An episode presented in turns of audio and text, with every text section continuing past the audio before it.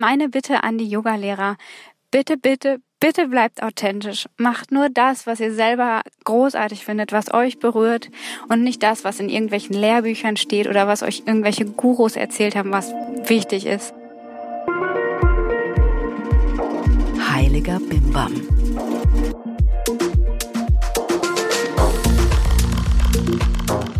Hallo und herzlich willkommen zu einer neuen Folge Heiliger Bimbam. Ich bin Rebecca Randack, die Gründerin des Yoga-Blogs Fuck Lucky Go Happy.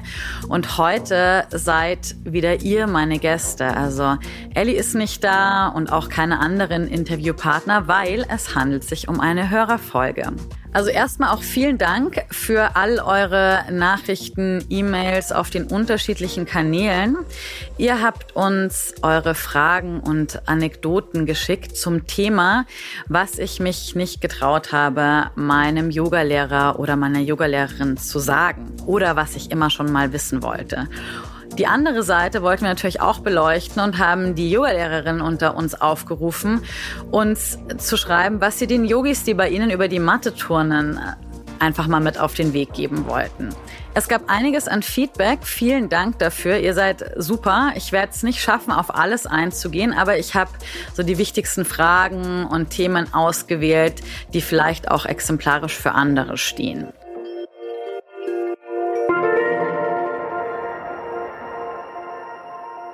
Wenn ihr möchtet, könnt ihr uns auch ohne konkreten Aufruf schreiben oder Sprachnachrichten schicken. Feedback, Themen, die Ellie und ich unbedingt mal besprechen sollten, was auch immer, schreibt uns an hallo@heiligerbimbampodcast.de oder eben Sprachnachricht auf WhatsApp hinterlassen an die 0177 143 5250. So, es wird allerhöchste Zeit, dass es richtig losgeht. Und wir fangen an mit der Sprachnachricht von Lucy, weil Lucy spricht was ganz, ganz Wichtiges an, die Authentizität. Hallo Rebecca und Ellie. Erst einmal vielen lieben Dank für euren großartigen Podcast. Ich höre den unglaublich gerne und freue mich immer über jede neue Folge. Ähm, meine Bitte an die Yogalehrer. Bitte, bitte, bitte bleibt authentisch. Macht nur das, was ihr selber großartig findet, was euch berührt und nicht das, was in irgendwelchen Lehrbüchern steht oder was euch ihre, irgendwelche Gurus erzählt haben, was wichtig ist. Mir fällt es immer besonders beim Mantrasingen auf. Ich kenne Yogalehrer, da klingt es einfach nur schräg und aufgesetzt und fremd und furchtbar. Und es gibt Yogalehrer, die machen das aus tiefstem Herzen und es berührt ganz tief und macht ganz viel mit einem, wenn man dazuhört oder mitsingt. Und ähm, deshalb ist meine Bitte an alle Yoga-Lehrer, bitte bleibt authentisch, macht das, was ihr selber erfahren habt, das, was ihr selber gut findet. Und ähm, dann finden wir Schüler das auch ganz großartig. Dankeschön. Super schön, Lucy. Vielen, vielen Dank. Und ich meine, ja, du hast ganz viele Themen angesprochen. Und natürlich gebe ich dir total recht. Authentizität ist beim Unterrichten mega wichtig. Ich habe ja da schon, da haben wir eine ganze Folge ja schon drüber gesprochen. Mit Patrick Broom im Interview war das. Und ich halte es für super wichtig, als äh, Lehrer oder Lehrerin weiterzugeben, was man selbst erfahren hat. Und was auch stimmt, was du angesprochen hast, ob das, was da irgendwie passiert, wie zum Beispiel das Mantra singen, ob das von Herzen kommt, ob das für die Person stimmig ist, das merkt man dann an der Wirkung dessen. Also das merkt man zum Beispiel auch an der Wirkung der Klasse oder dessen, wenn jemand was sagt und das aus einem eigenen Erfahrungsschatz kommt, das quasi eine Weisheit ist, die selbst gefühlt ist und selbst erlebt ist, dann kann das bei anderen direkt, jetzt ganz eh so gesagt, ins Herz schießen. Wenn das einfach irgendwas ist, was nachgeplappert ist, weil einem das irgendjemand vorgeplappert hat, dann wirkt es meistens, ja, vielleicht irgendwie wie vom hohen Ross herab oder irgendwie fake und das ist dann manchmal ein bisschen komisch. Auf der anderen Seite ist es halt auch, finde ich immer echt mega viel verlangt von Yogalehrern. Also was müssen wir eigentlich noch alles machen? Also wir müssen sollen bitte gefälligst äh, super unsere Asanas beherrschen, wir sollen die unterrichten können, wir sollen mega authentisch sein, wir sollen die Weisheiten aus tiefstem Herzen rausproduzieren, wir sollen präsent sein, immer konzentriert sein, Nacken massieren, assistieren. Ne? Also das stimmt schon und das ist natürlich auch der Job von jemandem, der da so eine Yoga-Klasse anleitet. Und auf der anderen Seite sind halt Yogalehrer auch nur Menschen. Also ich kann es nur von mir sagen, ich habe nicht immer die tiefen Weisheiten gerade irgendwie parat. Man muss sich auf jeden Fall selber ausprobieren, was funktioniert für einen. Und gerade am Anfang halte ich es ehrlich gesagt schon für wichtig und richtig, sich auch auf Dinge zu verlassen, die in Lehrbüchern stehen oder was einem, ich weiß nicht, irgendwelche Gurus, jetzt wahrscheinlich nicht, aber die selbstgewählten Lehrer, was die einem beigebracht haben. Weil ich muss sagen, ich war mega froh am Anfang vom Unterrichten, dass ich ein Gerüst hatte. Im Jivamukti Yoga gibt's ja so Grundklassengerüste, an die man sich super halten kann. Und ich war so dankbar, dass ich nicht alles selbst machen musste. Und ich möchte ehrlich gesagt auch nicht unbedingt zu einem Anfänger in die Klasse gehen, der nur von seiner Intuition geleitet unterrichtet. Das geht ganz oft nach hinten los. Wichtig ist eine gute Mischung, also eine solide Ausbildung zu haben, sich genau zu überlegen, von wem möchte ich lernen, Grundlagen zu schaffen und aber immer wieder ganz bewusst zu überprüfen, was funktioniert für mich, was ist für mich stimmig und eben dann basierend auf dieser Erfahrung das zu unterrichten, was für einen stimmt. Weil wenn sich's für einen selbst komisch anfühlt, dann ist es besser, das sein zu lassen. Ich hatte vor kurzem da auch so eine Situation. Ich habe Satsang angeleitet und das ist bei uns im Yoga-Studio einfach so eine Stunde. Wir meditieren, wir singen, wir sprechen miteinander. Also es gibt Raum für Fragen. Und am Ende ist, äh, machen wir so ein Lichtritual, das ist so ein indisches Lichtritual, heißt Arti. Also ich nehme daran sehr gerne teil, wenn das äh, meine Yogalehrer-Kollegen in dem Studio machen.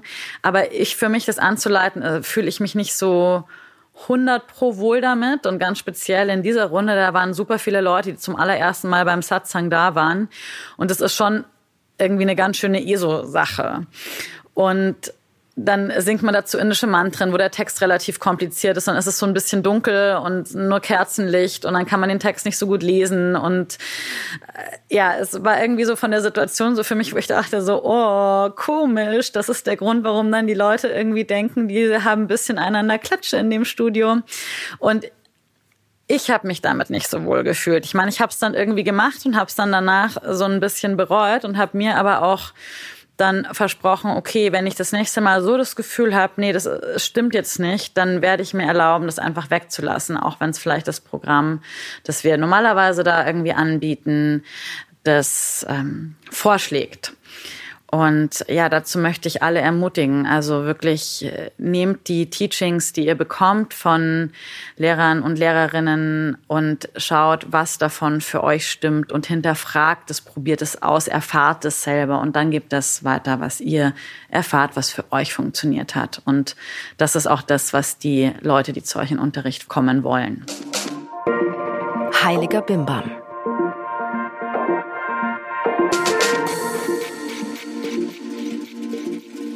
Kommen wir zur nächsten Frage. Die hat uns Biene via Instagram geschickt. Guter Punkt.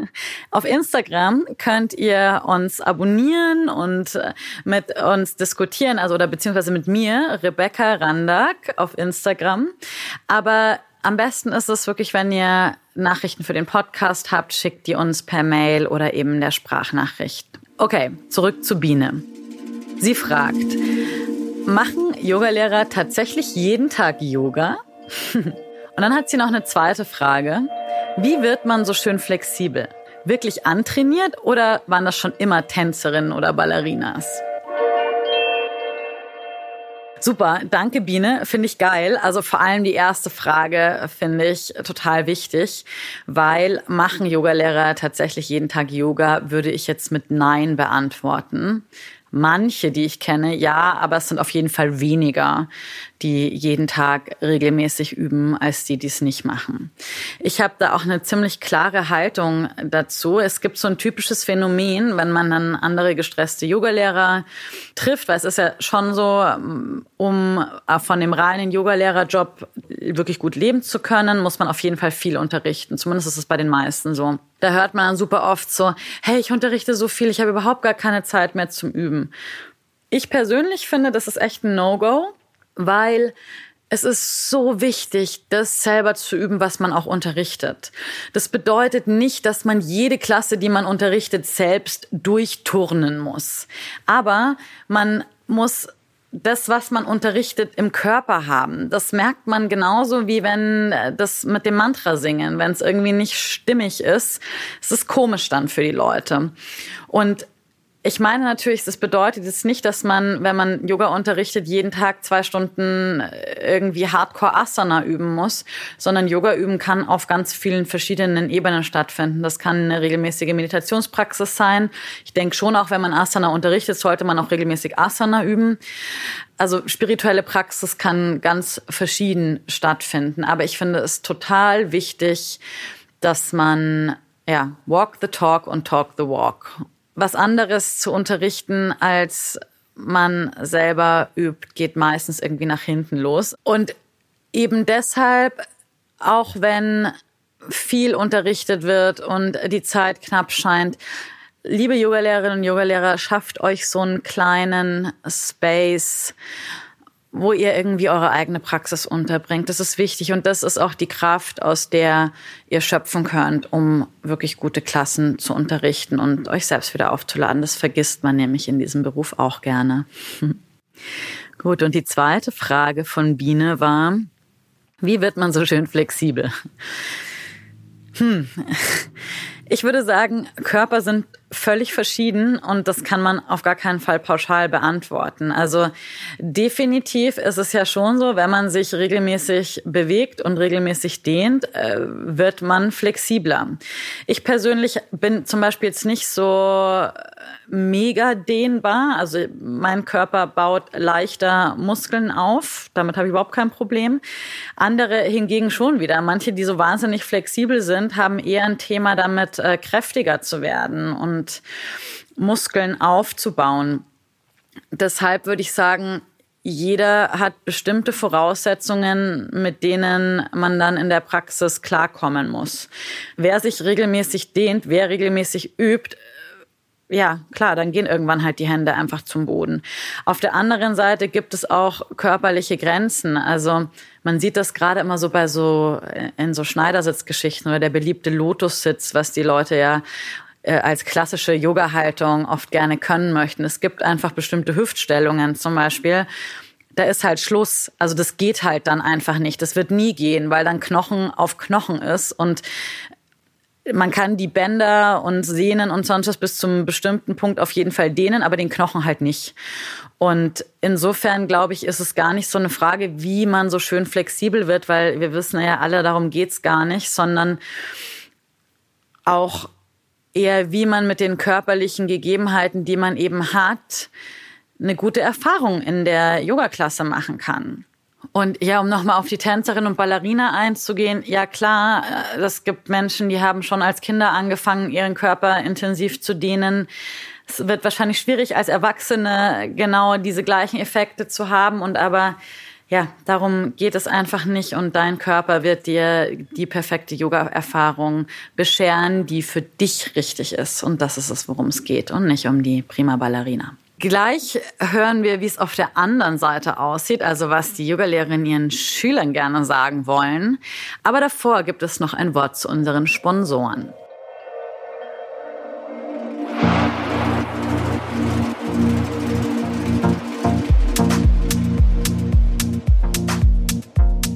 Die heutige Folge wird unterstützt von Zyklotest. Zyklotest hat gerade ein neues Produkt auf den Markt gebracht und zwar den Zyklotest MySense. Das ist ein super praktisches Bluetooth-Basalthermometer, das natürliche Verhütung oder Kindplanen ganz leicht macht. Ich selbst habe jahrelang den Zyklotest MyWay Computer genutzt, um meinen Zyklus besser zu verstehen und bin dann vor kurzem auf den MySense umgestiegen. Beide Produkte sind super. Der MySense, also dieses Thermometer, ist so ein bisschen kleiner und praktischer, weil man die ganzen Daten via Bluetooth direkt aufs Smartphone geschickt bekommt.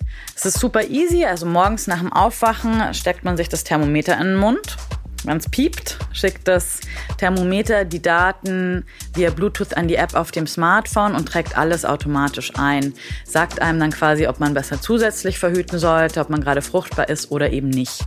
Natürlich haben wir einen Rabattcode. Mit dem Code Heiliger Bimbam gibt es 10% Rabatt auf das Zyklotest MySense Thermometer. Ganz einfach, ihr geht auf zyklotest.de, also die Domain nochmal cyclotest.de. Wenn ihr euch dann entscheidet, das Thermometer zu kaufen, vergesst nicht beim Checkout den Heiliger Bimbam Code einzugeben und ihr bekommt 10% Rabatt.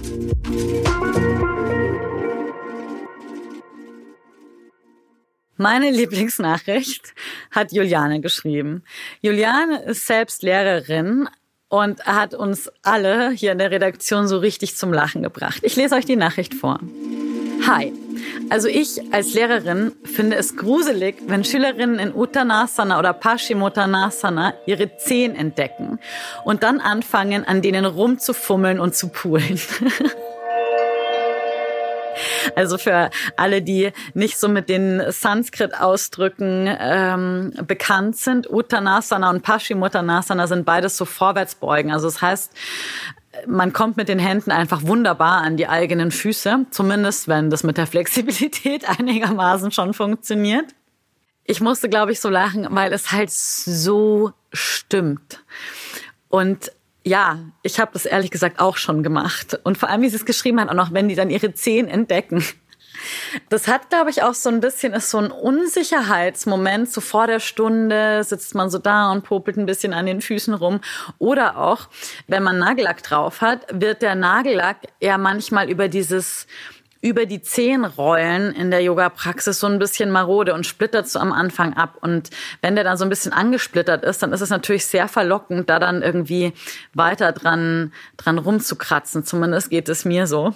Ja, der Knackpunkt ist so ein bisschen, ich glaube, das passiert bei den Leuten tatsächlich unbewusst, weil ich glaube, keiner fummelt sich in der Öffentlichkeit gerne so an den Zehen rum und pult dann da den Dreck raus.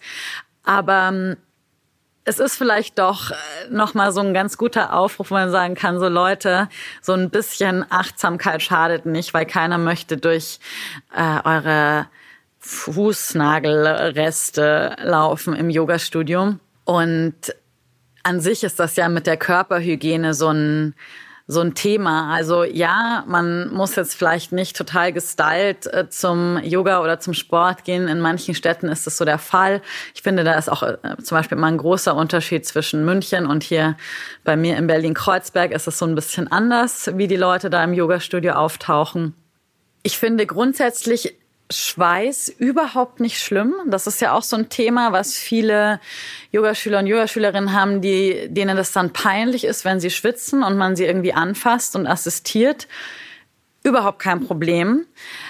Das ist ja im Normalfall frischer Schweiß. Also wenn die Leute geduscht sind, sauber sind und Klamotten, also frische Klamotten anhaben, ist es, ja, macht das gar nichts. Der Punkt, der manchmal so ein bisschen ist, ist, naja, dann duschen die gerade in den Morgenstunden vorher vielleicht dann irgendwie doch nicht und dann so mit fettigen Haaren und ungeduscht zum Yoga, weil danach duscht man dann ja eh. Finde ich manchmal muss nicht unbedingt sein, weil wenn man dann so ein bisschen warm wird und schwitzt, dann riecht man das eben einfach doch doller. Und grundsätzlich bin ich da nicht so streng und niemand muss hochgestylt zum Yoga auftauchen. Aber so Sauberkeit ist schon eine schöne Sache. Heiliger Bimbam.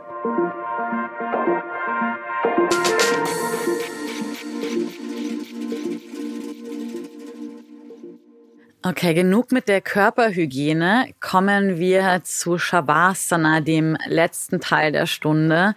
Und äh, man sagt ja immer, es ist der aller, allerwichtigste Teil der Yogastunde, auch wenn manche Leute vorher schon gehen, weil sie denken, es ist nicht mehr so wichtig, weil es nicht zum Workout kommt. Übrigens auch ein No-Go. Aber ähm, auch für Lehrerinnen und Lehrer ist es oft so ein Moment von tiefer, tiefer Dankbarkeit. Und dazu hat uns Stefanie eine Nachricht geschrieben. Und die lese ich hier direkt mal vor. Liebe Rebecca, Was mich jedes Mal tief berührt, ist der Moment nach dem Shavasana, wenn die Augen noch ganz klein sind und jeder Schüler komplett bei sich ist. Dieses Gefühl erfüllt mich so sehr, dass ich oft nach dem Unterrichten auf dem Weg heim in ein absolutes Glücksgefühl tauche und auch oft den Tränen nah bin. Das erfüllt mich zutiefst mit Dankbarkeit für meine Schüler und bringt mich in Verbindung zu meiner Yogalehrerin, meiner Mutter und meinen Freunden, die mir während der Yogalehrerausbildung zur Seite standen. Meine Schüler lassen mich also auch nach der Stunde nach dem Unterrichten das Yoga High erleben. Herzlichst Steffi. Fand ich total niedlich die Nachricht, weil das kann ich so bestätigen. Und das Witzige ist, dass das auch viele meiner Kolleginnen und Kollegen mir bestätigt haben. Und nach dem Unterrichten ist oft so eine richtig krasse Energie im Raum. Und ich habe das meistens, wenn die nach Shavasana sich so auf die Seite drehen und sich nochmal in ihre Decken einkuscheln, sind die Leute irgendwie so wie frisch aus dem Ei gepellt, so, so ganz pur und ganz zart und rein und offen. Und das ist so ein Moment, in dem ganz viel von der Hülle fällt, die wir oft im Alltag mit uns rumtragen und ganz viel Wahrhaftigkeit im Raum ist. Und ich habe da auch immer so ein Gefühl von so, oh, ich bin dann so verliebt in die Schülerinnen und Schüler und bin dann davon überzeugt, dass ich den schönsten Job auf der ganzen Welt habe. Aus Schülerperspektive äh, kenne ich das auch und das zeigt sich ja manchmal so erstmal noch so voll Banane im Kopf, kann nicht richtig denken. Und das ist halt irgendwie auch der Sinn, ne? Die Wirrungen des Geistes ein bisschen zur Ruhe zu bringen, ist ja die Idee des Yoga oder so kann Yoga entstehen.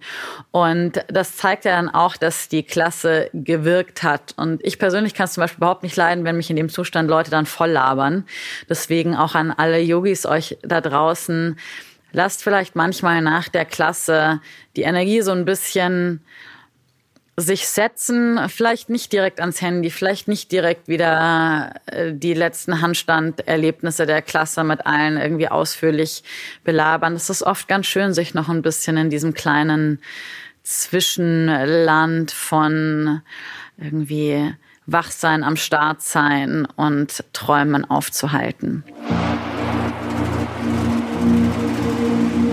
Fast sind wir schon am Schluss. Es gibt hier noch Nachrichten von Katrin. Die hat uns bei WhatsApp geschrieben. Katrin ist selber auch Yogalehrerin und hat gleich eine ganze Reihe von Anmerkungen gehabt. Ich kann nicht alle vorlesen, aber ich habe mir zwei rausgepickt, die ich definitiv besprechenswert finde. Nummer eins. Bitte und das geht ausschließlich an die Mädels. Besorgt euch gut sitzende Yoga-Pants, die nicht durchsichtig sind oder wo oben eure halbe Unterwäsche rausguckt.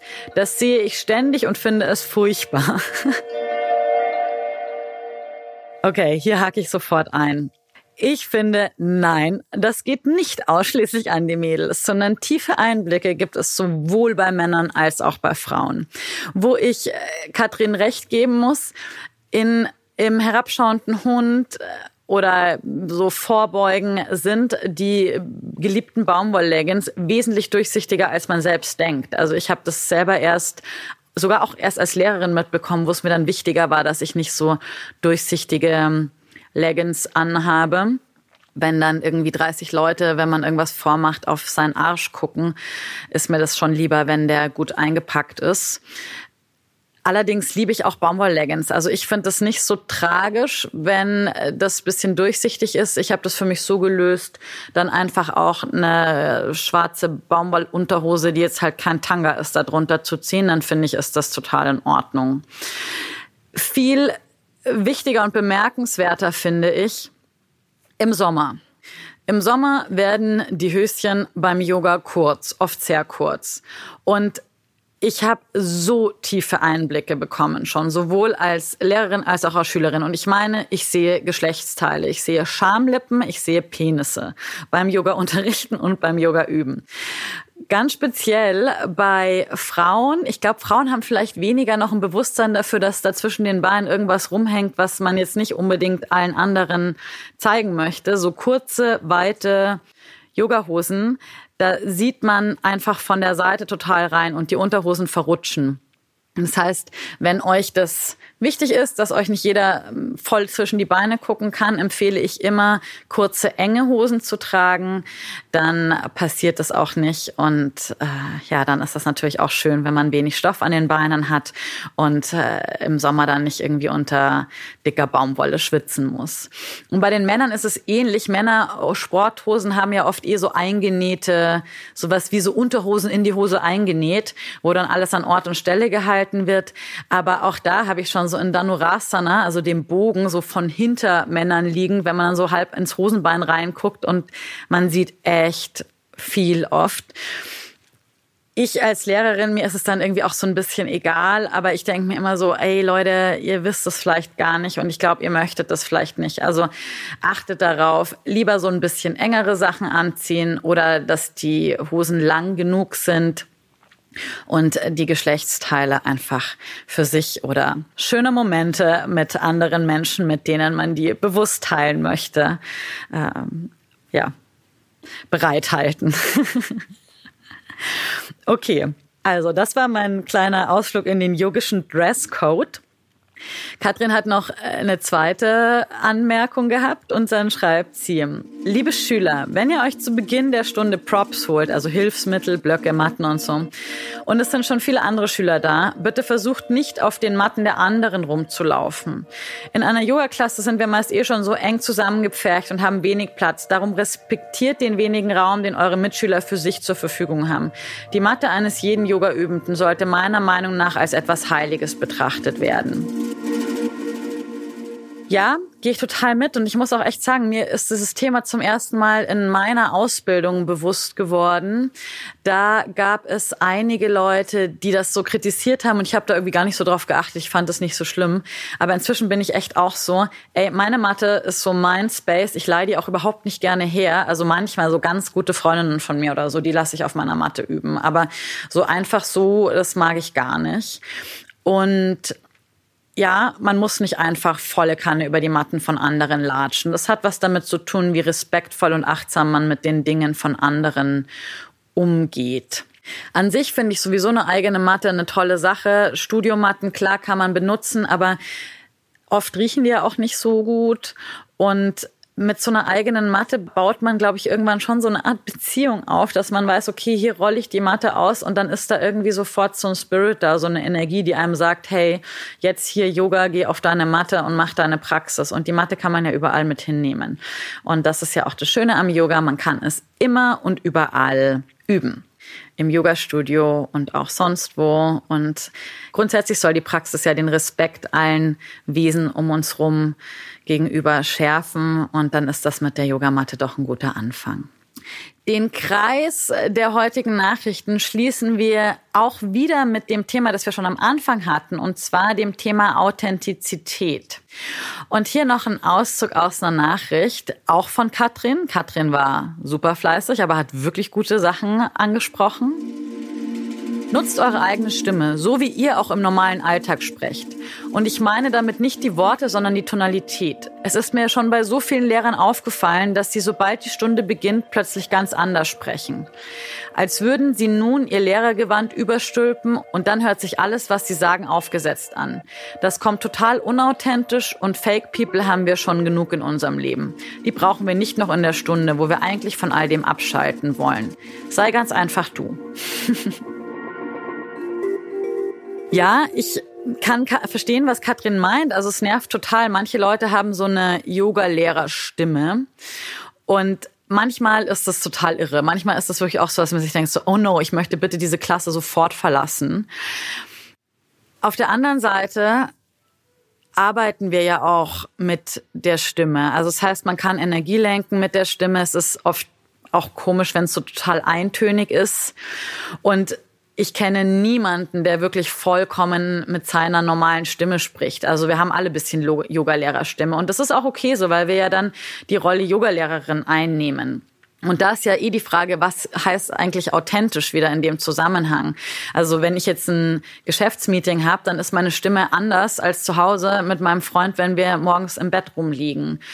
Das finde ich auch total in Ordnung. Und die Frage nach Authentizität hat ja nur wieder was damit zu tun, ob das zu der Person passt. Ich kenne zum Beispiel eine Yogalehrerin aus Hamburg, Suse, aus dem Yogaraum Hamburg, ein tolles Studio im Übrigen. Und wenn die unterrichtet, dann singt die teilweise die, Ansagen so richtig. Und das ist total geil, weil dieses Gesinge und dieses zu der zu dem Gesamtkonzept Suse einfach mega gut passt, weil die Frau einfach insgesamt so geil ist. Insofern würde ich auch da sagen, ja, es geht nicht darum, sich zu verstellen, sondern es ist auch wieder eine der vielen Dinge, die man in dem äh, Beruf, die, oder das ist eines der vielen Dinge, die Menschen, die Yoga unterrichten, lernen müssen, wie sie ihre Stimme für sich passend am besten einsetzen. Und da ist dann auch wieder irgendwann kommt schon das raus, was gut ist. Meistens braucht es ein bisschen Sicherheit, ein bisschen Erfahrung, um da locker zu sein. Und das finde ich auch mal ein bisschen Mitgefühl haben mit den Yogalehrern und Yogalehrerinnen. Das sind nicht die perfekten Wesen unbedingt, zu die man die vielleicht einfach macht, weil man auf der Matte oder von der Matte aus einfach eine andere Perspektive hat und ähm, vielleicht nur die schönsten Seiten in der Person, die unterrichtet, sieht. Und das ist eigentlich ja auch eine wunderbare Sache. So, ihr Lieben, das war's jetzt mit dem Plaudern aus dem Yoga-Nähkästchen. Wir sind am Ende dieser Folge. Wie immer, wenn euch das Ganze gefallen hat, was wir hier mit dem heiligen Bimbam machen, dann abonniert uns, bewertet uns auf iTunes. Ihr könnt uns schreiben an hallo at heiligerbimbampodcast.de und uns sagen, welche Themen ihr immer schon mal besprochen haben wolltet. Ihr könnt uns Sprachnachrichten schicken an die Nummer 0177 143 5250. Und ansonsten auch gerne so persönlich weiterempfehlen. Auch immer eine schöne Sache. Ich danke euch auf jeden Fall sehr, dass ihr wieder zugehört habt und freue mich, wenn ihr weiterhin dabei bleibt. Ihr seid alle sau cool. Vielen Dank an alle, die Nachrichten geschrieben haben. Ohne euch wäre dieser Podcast nicht möglich und stay tuned. Bis zum nächsten Mal.